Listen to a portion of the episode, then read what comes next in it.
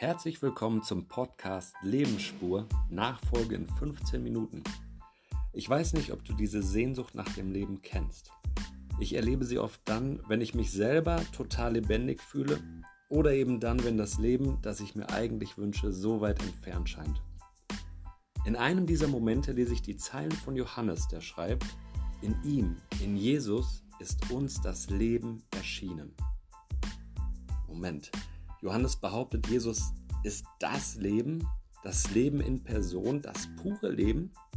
Könnte es sein, dass unsere Sehnsucht nach dem Leben mit ihm in Verbindung steht, in ihm seine Erfüllung sucht?